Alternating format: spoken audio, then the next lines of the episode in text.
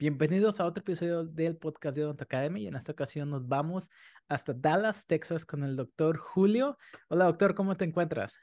Bien, ¿cómo está todo, Leo? De maravilla, acá echándole ganas en la especialidad de prótesis que ahorita andamos hablando afuera de cámaras, que me dejaste un poquito asustado con lo que me dijiste. no, no, qué bueno, qué bueno. Estoy bien contento de que otro latino esté en un, un posgrado de prótesis. Sí, ¿verdad? Para todos aquellos que nos están escuchando, ahorita estaba hablando con el doctor Julio y él me dijo que él creía que cuando estaba en la especialidad trabajaba mucho, pero ahorita que ya está pues disfrutando las, los frutos del trabajo, que trabaja hasta el doble. Entonces tiene sentido, tiene sentido porque pues al final de cuentas hay dos tipos de personas, los que nada más trabajan de lunes a jueves y los que trabajan 24/7. Entonces yo creo que tú eres el de 24/7. Sí, sí, sí. Bueno, una de las cosas que siempre me gustaba durante el programa de prótesis era hacer mucho lab work, trabajar en el laboratorio. Y hoy en día con la tecnología lo sigo haciendo, pero desde mi casa, porque se diseña mucho desde la computadora, pues. Ok. Oye, ¿qué, qué programa utilizas? Eh, utilizo Exocad. Ok, mira, ahí atrás, en esa pantallota grande, ahí ya. Ya la veo. Ya, para eso la quiero. Y aquí abajito, ah, no, aquí, aquí abajito, Ahí tengo la, la PC grande, la Alienware, que la acabo de comprar precisamente para eso. Tengo una laptop, pero como gamer, la conecto como a unas pantallas que tengo aquí en la casa también y ahí donde... Más cómodo. Oye, entonces estamos igual de obsesionados con la odontología. Daydreaming odontología y soñando odontología en la noche. sí. Muy bien, Doc. Eh, cuéntanos un poquito sobre tu historia, porque fíjate, para todos aquellos que nos están escuchando, el doctor Julio Rodríguez, él fue invitado por una de las profesoras de la especialidad donde yo estoy estudiando y él fue invitado para que nos enseñara sobre fotografía dental, pero desafortunadamente en esa ocasión yo estaba fuera de la ciudad, entonces yo fui a Dallas y él vino a Chicago, entonces como que cambiamos los papeles y no nos pudimos conocer y hasta que ahorita virtualmente nos estamos conociendo. Pero seguramente, Doc, te voy a hacer una visita pronto porque tengo un hermano, entonces yo creo que está como en el top dos o tres de lugares a los que próximamente voy a volver a ir. Ok, bienvenido, acá estamos. Perfecto. Entonces, ¿qué te parece si, y mira, quiero empezar este podcast este, contándote algo que me dijeron sobre ti, sobre tu especialidad de Nova, porque mi compañero, el, otro compañero varón que tengo, él me dijo que cuando él se fue a entrevistar a Nova, él vio una plaquita con tu nombre, porque tienes el récord de el especialista o el estudiante especialista que más implantes ha puesto en esa especialidad. Entonces me quedé como de, oh, wow. Luego, luego se ve que trae ganas de salir adelante y que le gusta mucho el trabajo. Entonces cuéntanos más un poquito de esa plaquita que está ahí en la clínica de Prostodoncia Nova. Yo vengo de Venezuela, originalmente nacido y criado en Venezuela, y donde hice mi carrera de odontología. Y ya estando ya en Venezuela, la situación del país estaba un poco difícil y decidí venirme acá a los Estados Unidos y estudiar prótesis. Fue un proceso bastante duro haciendo los exámenes de reválida y todo, eh, pero al final lo logramos y decidí aplicar, ya que vivía en la Florida, decidí aplicar en Nova. Apliqué en muchas universidades, pero una de mis top era Nova, ya que se hablaba mucho de que se hacía mucha cirugía. Entonces, uno de mis principios era que me gustaba hacer cirugía en Venezuela y cuando ya estaba como en el último año de la carrera de odontología, dije como que, oh, me gusta más como la prótesis. Al caer en el programa de Nova, me pareció como que perfecto porque este, estaba haciendo prótesis y a la misma vez podía hacer cirugía cuando quería. Entonces, como que tenía las, las dos cosas que yo quería, pues. Y bueno, entonces es un programa bien, como que acá se dice, como surgical driven, que se hace mucha cirugía pero también se tiene que hacer mucha prótesis. O sea, tienes unos requisitos de prótesis bastante. Entonces, para poder mantener ese equilibrio de las dos, hay que trabajar bien fuerte desde la parte de prótesis, que es la que más te consume en el laboratorio, y restaurar tus propios casos de cirugía. Entonces, en el programa, casi que todos los programas acá, el primer año, nosotros vemos unas clases que son los core courses, son las clases básicas, y esos son como unos 6, 7 meses que no estás viendo mucho paciente, estás viendo más clases y no puedes hacer cirugía. literatura.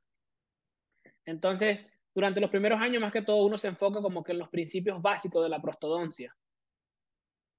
Entonces, después, ya en el segundo año, estuve expuesto más a hacer cirugía y tuve la oportunidad de trabajar con un faculty que es muy conocido, que se llama Thomas Bolchi. Es como uno de los pioneros de All on Four acá en los Estados Unidos. Entonces nos empujaba mucho a hacer cirugía y vamos a hacer más cirugía. Y bueno, tuve la oportunidad de hacer muchos implantes durante mi entrenamiento en Nova. ¿Cuántos fueron? Hice 107. Uh, son bastantitos. Y fíjate, precisamente hace como dos o tres episodios tuve al director del programa de implantología de la UNAM, que es la universidad más importante de México, y pues él me contó que eh, los de prostodoncia que salen, este, hacen mínimos, o sea, los puedes contar con las manos. Los implantes que los prostodoncistas están haciendo en Latinoamérica, hasta inclusive alguien del ITI que es prostodoncista le hace, no, es que nosotros nada más lo restauramos, al menos es la percepción en Latinoamérica, pero pareciera que aquí en Estados Unidos ya andamos como que bien avanzaditos en ese aspecto. Sí, sí. Y en verdad siempre fue como que me gustaba mucho la parte quirúrgica y siempre me trataba de mantener involucrado mucho con la parte de periodontal, pues como que uno de mis mejores amigos era, del, un residente de perio y como que siempre me, me mantenía como que involucrado con la literatura de perio porque es bien importante conocer las dos áreas, sí. Ok, entendido. Entonces, tuviste mucha experiencia. Oye, ¿cuándo fue que te graduaste? Me gradué en pleno COVID, en el 2021. 2021. ¿Y cómo te fue? Porque en el 2021 a ti te tocó en Florida, no me acuerdo que no hicieron tantas restricciones, pero tú estabas en el segundo año cuando fue lo de la pandemia en el mero apogeo, ¿verdad?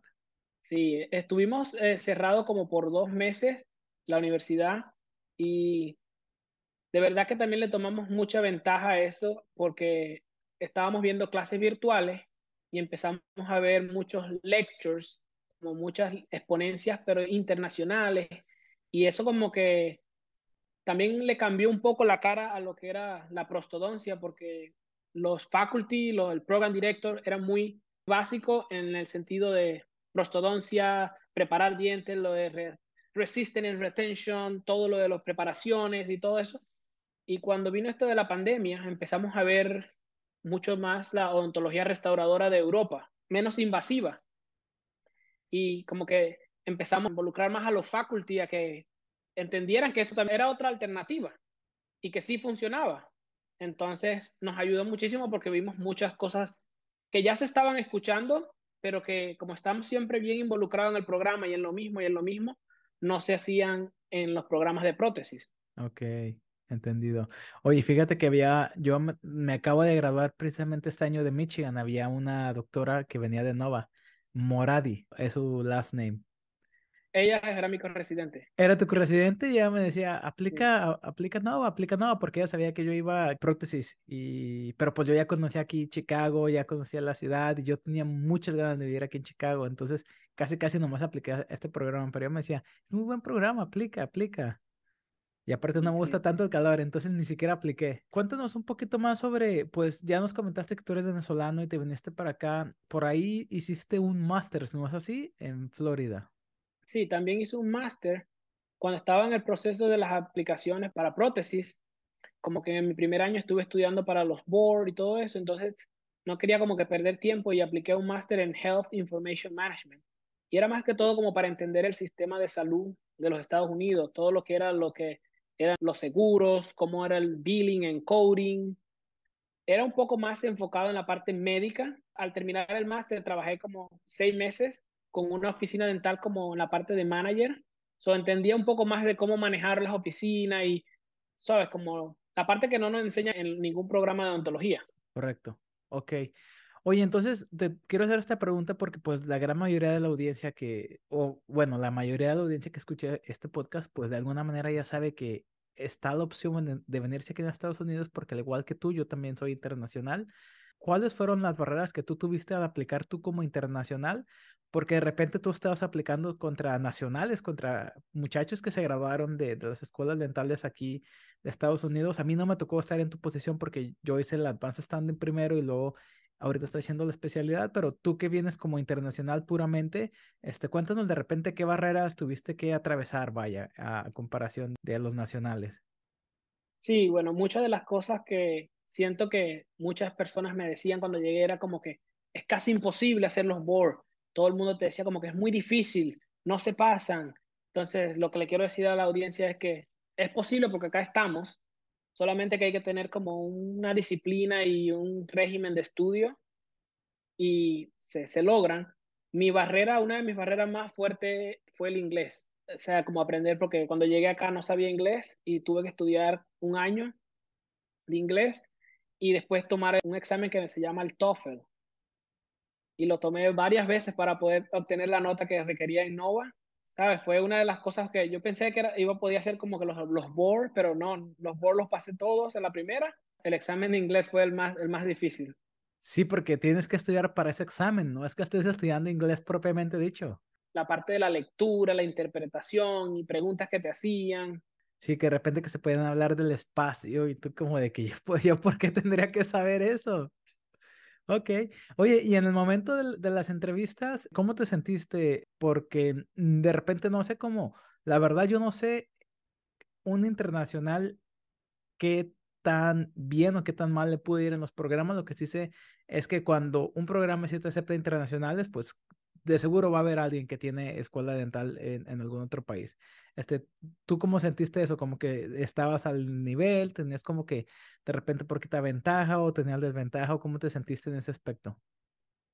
Bueno, eh, te voy a contar una anécdota que me pasó en la entrevista y un poco triste porque cuando me llaman a la entrevista de Nova, yo vivía en la Florida y mi hermano se muere en un accidente en carro en Venezuela y yo dejé todo. Yo le dije al, al, director, me voy y no, no pude entrevistar y me tuve que ir a Venezuela. Y me fui a Venezuela y pasé un mes y medio en Venezuela y estando allá, el director me llama y me dice que no me preocupe, que resuelva las cosas con mi familia, que cuando esté en los Estados Unidos de regreso lo llame. Y regresé como en enero o en diciembre, como que fue que regresé unos días, de, sí, en diciembre regresé, y él me dijo, eh, regresé un viernes a las 10 de la mañana llegué, y le, le dije que ya estaba acá, y me dijo, pasa por la universidad a las 11. Me hicieron la entrevista a las 12, se, a las 12 se reunieron cuatro faculty, el director y otros tres faculties, y fue así como que yo estaba súper nervioso, estaba sentado con cuatro faculty, estaba como que venía de todo esto, pero bueno, yo estaba como que, ok, vamos a hacerla, no importa, pues. Aparte, como te dije, lo del inglés era lo que más me asustaba. Afortunadamente, dos faculties eran latinos.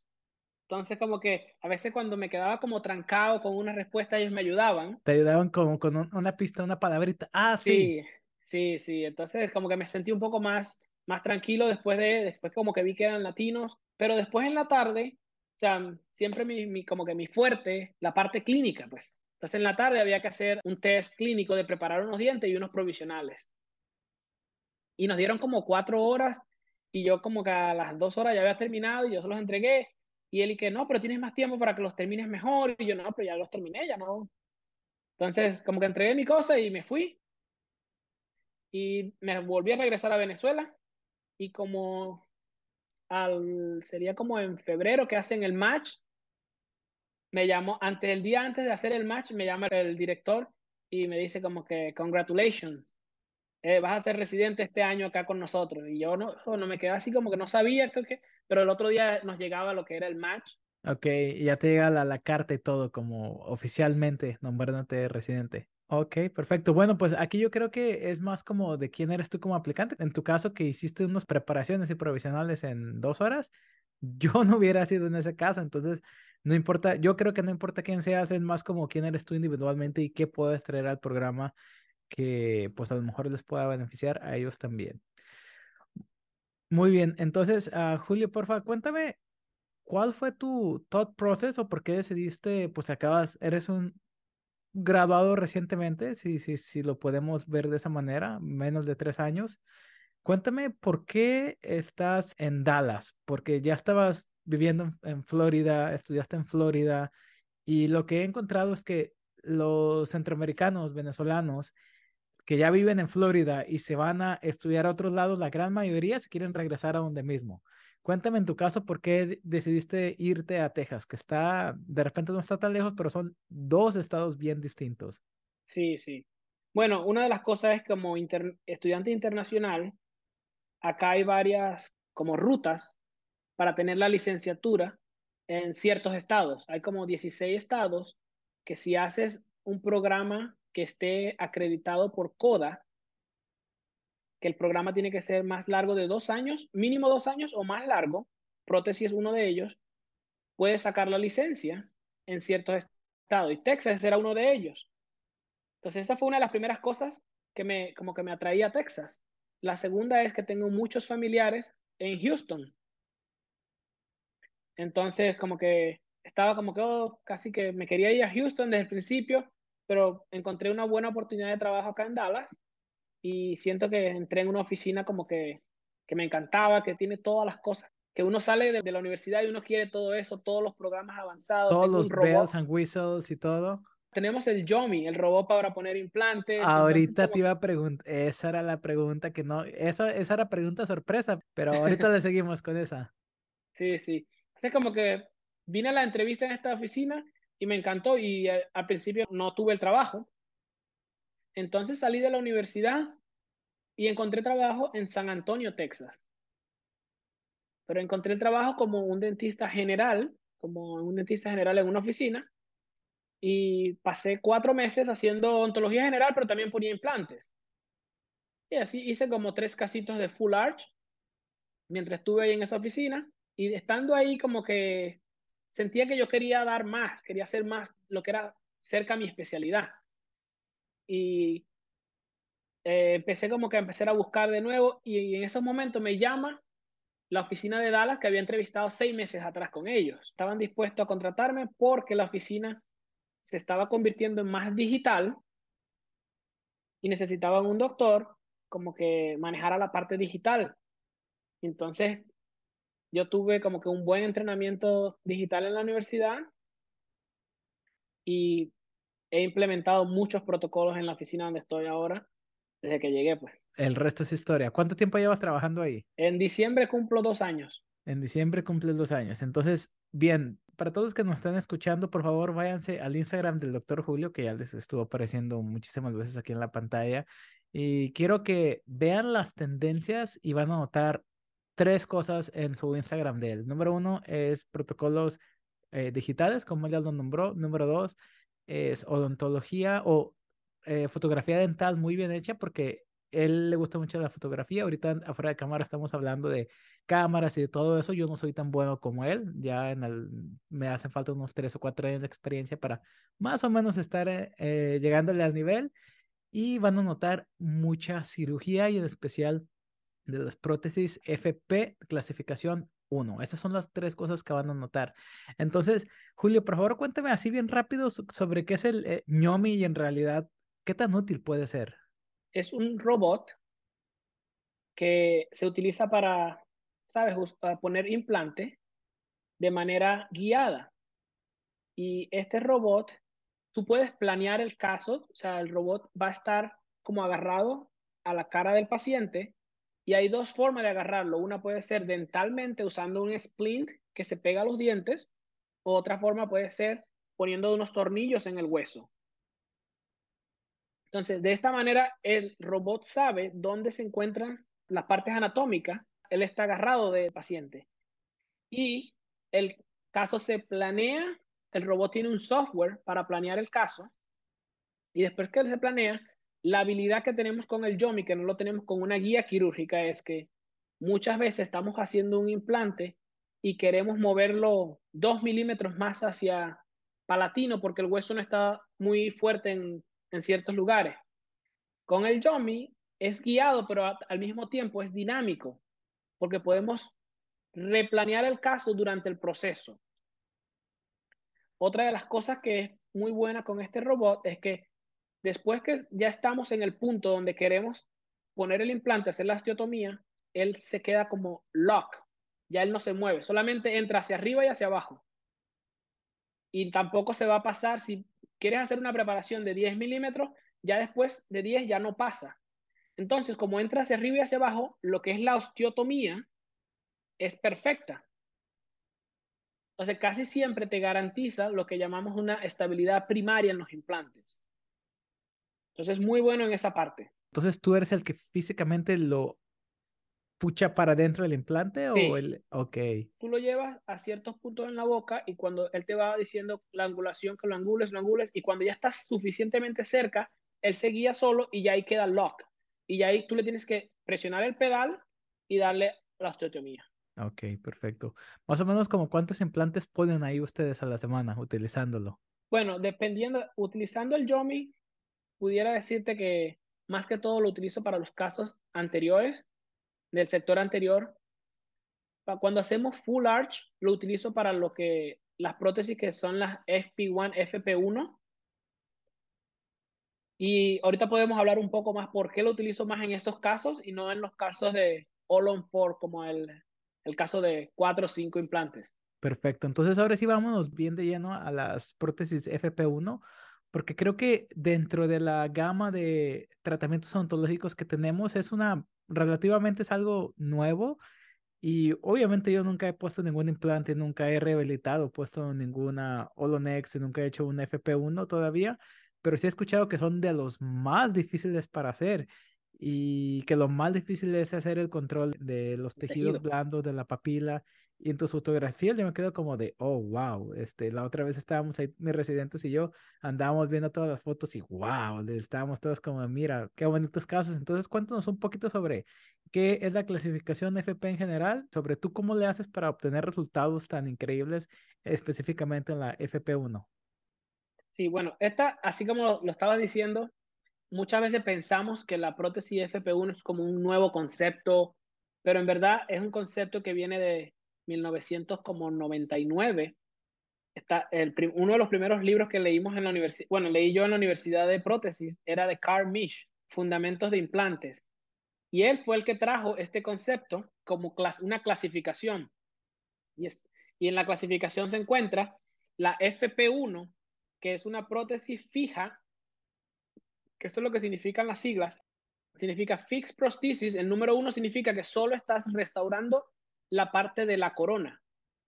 Cuando es el número 2, estás restaurando la corona y un poco de la parte de la raíz. Son unos dientes un poquito más largos.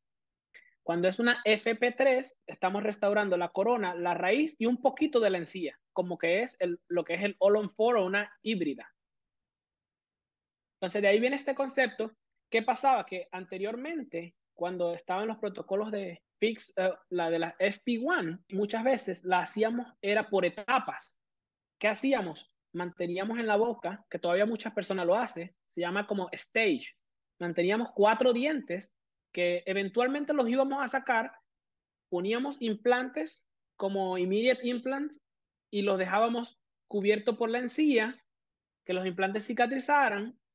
Después que estos implantes cicatrizaran, veníamos y hacíamos una segunda etapa de cirugía, donde poníamos los implantes, tomábamos una impresión directa de esos implantes y todavía teníamos los dientes y después en el laboratorio hacíamos extracciones de los dientes y hacíamos una prótesis en el laboratorio y después veníamos a la boca, sacábamos los dientes, ya los implantes estaban integrados y le poníamos la prótesis. En este proceso nos tardábamos por lo menos como mínimo como un año, un año y medio tratando de llevar a este paciente.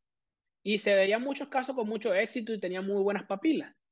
¿Qué pasa en la, una de las cosas de las prótesis FP1 es que hay que tratarlas como un implante en el sector anterior.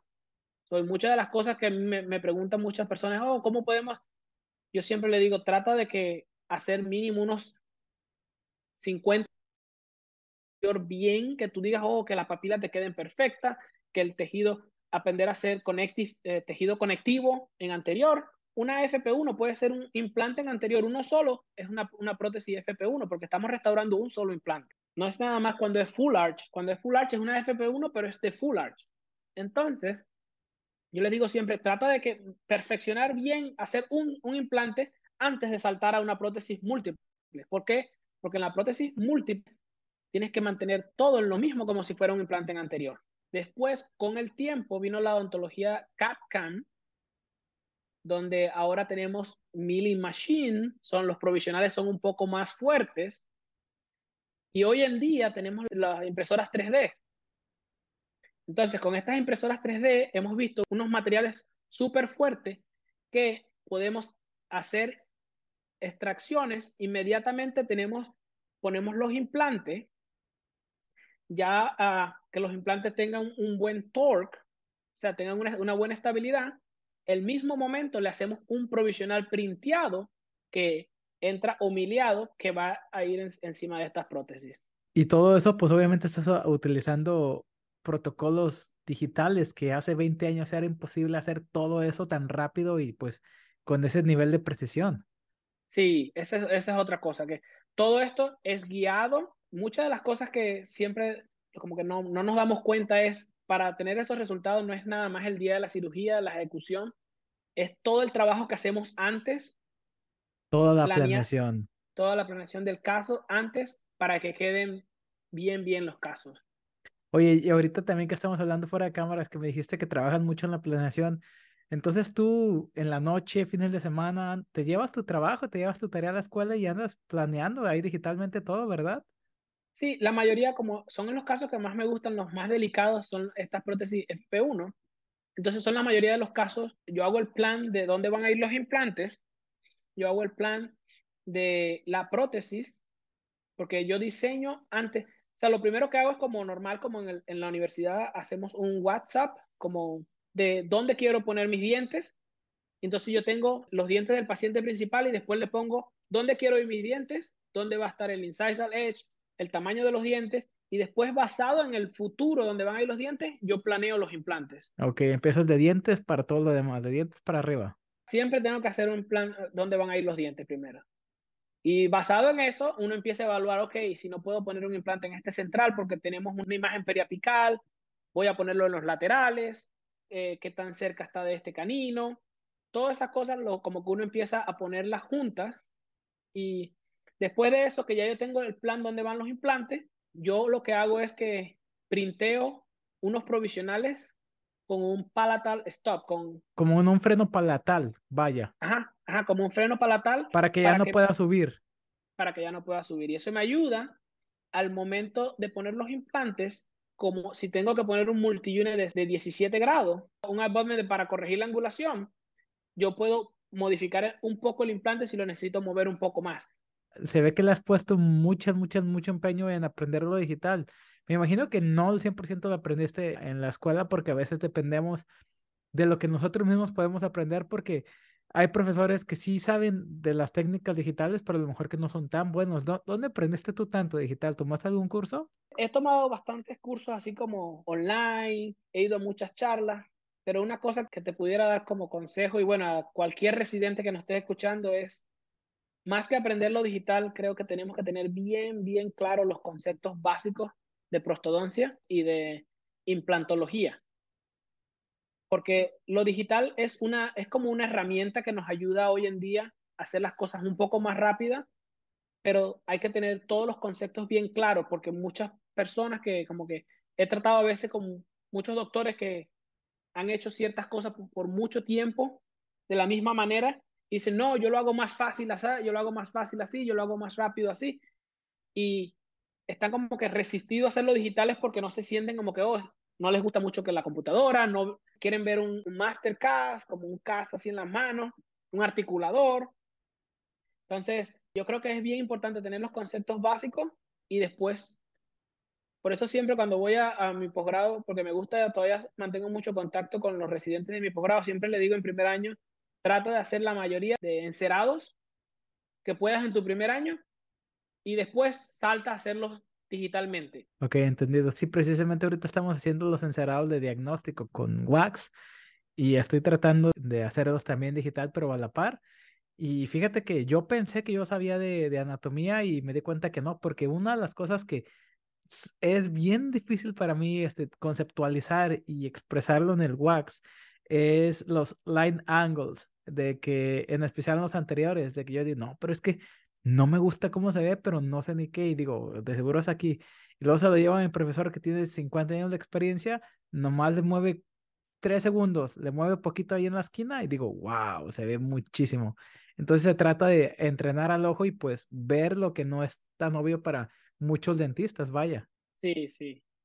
No, y eso es una de las cosas que ¿sabes? Como que después uno dice, oh, tienes que hacer un feeling, un composite, como un empaste en el sector anterior y uno dice, oh, no, yo estoy acostumbrado a hacerlo todo digital y ahí tienes que hacerlo como mano alzada. Entonces, esa destreza que desarrollamos durante el posgrado es como que la que nos ayuda a desarrollar el ojo, pues también de la misma forma como tú lo dijiste.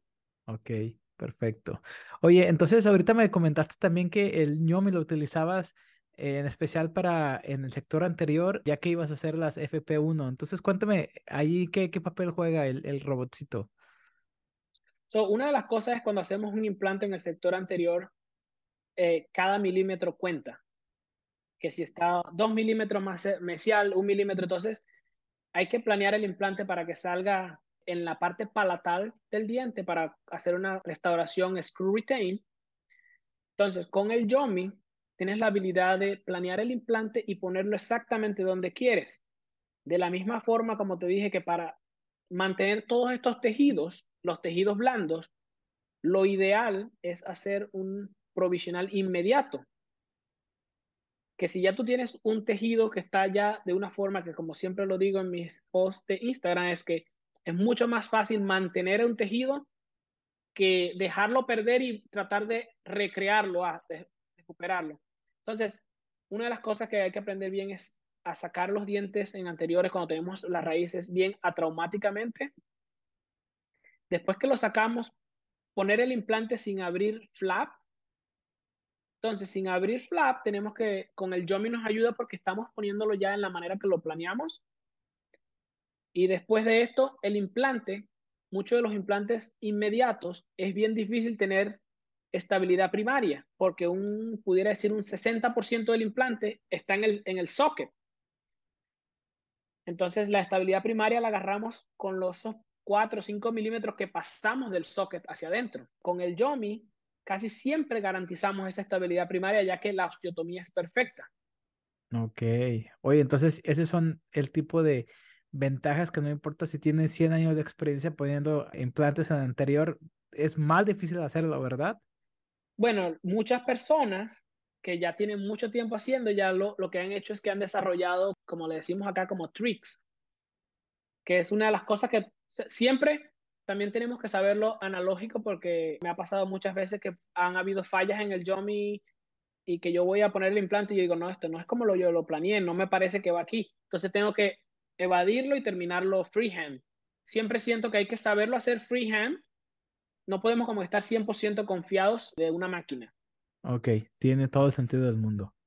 Muchísimas gracias por todo lo que nos estás compartiendo, Julio, porque es bien interesante todo lo que nos cuentas y de repente a veces traigo invitados que nos están contando como que de lo nuevo de la odontología y de las nuevas tendencias, pero nunca me imaginé que íbamos a estar hablando del ñomi. Y yo cuando lo vi hace como dos o tres años en una publicación dije, wow, vaya, está bien interesante y seguramente cuando vaya a darles me voy a echar una vuelta ahí donde tú trabajas, si es posible, pues nada más para saludarte un rato, hablar de fútbol, hablar de muchas cosas, siendo que tienes tanto conocimiento tú de la prostodoncia y eres tan bueno quirúrgicamente, ¿qué te parece si en un futuro episodio hablamos de los implantes en el sector anterior que creo yo, como novato te lo digo, que son de los más difíciles?